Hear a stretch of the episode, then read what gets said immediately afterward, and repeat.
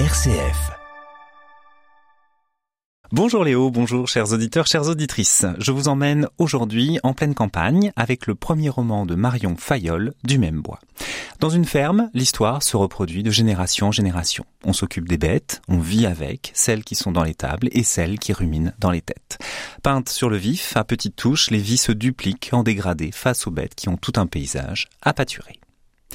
On n'a jamais vu une gamine comme ça, qui ne veut rien avaler, à qui aucun plat ne fait plaisir, même ceux avec des patates, avec du fromage fondu, avec du sucre.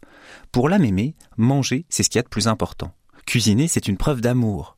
Alors ça la désole de voir la gamine rester des heures devant son assiette, à tout trier, à tailler les bords de sa viande parce qu'elle les trouve trop durs, à retirer chaque minuscule nerf. Une bonne viande, comme ça, des bêtes de la ferme, qui ont grandi là, qui ont eu tout un paysage à brouter, une vie de travail, et elle, elle en fait des petits tas, elle perfore la chair, enlève des liserés, appuie dessus pour faire sortir le jus.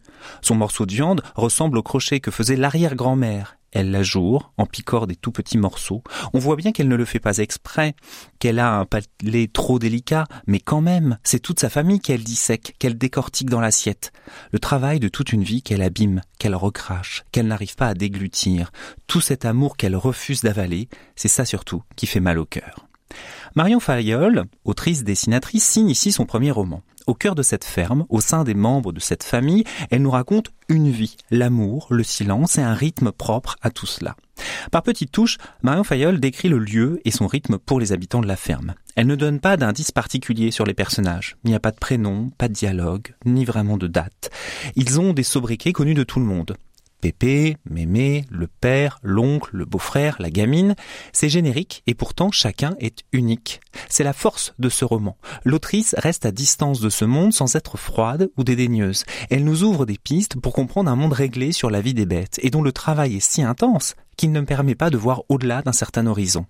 Le paysage, dressé, est délicat. Les mots et phrases sont subtils, ce qui laisse transparaître les douleurs, les peurs et les désirs de chacun et chacune.